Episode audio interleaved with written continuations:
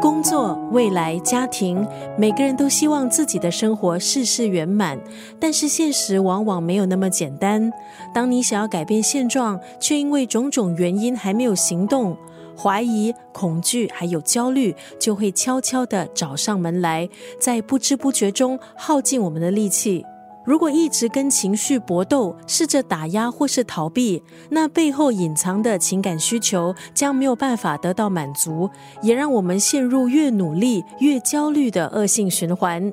今天在九六三作家语录，丽怡要分享的这段文字出自这本书。其实你很好。这本书的作者是在美国从事心理咨询工作近十年的考拉。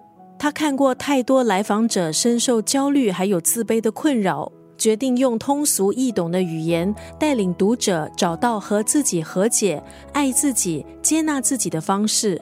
这本书里头结集了作者近十年来的临床经验，还有经历四年的规划书写，从原生家庭开始探索，分享有效管理焦虑情绪的种种方法还有工具，引导你找到内心的小孩。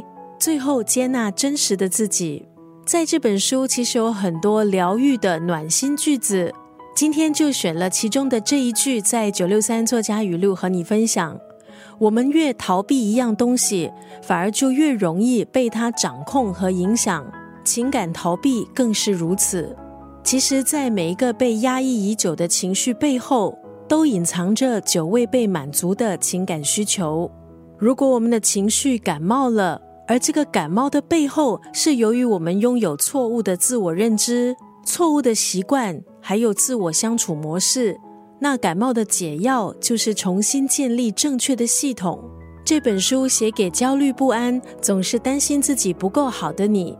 今天在九六三作家语录利益分享的是美国作家考拉的这本书。其实你很好当中的这句话。我们越想逃避一样东西，反而越容易被它掌控和影响。情感逃避更是如此。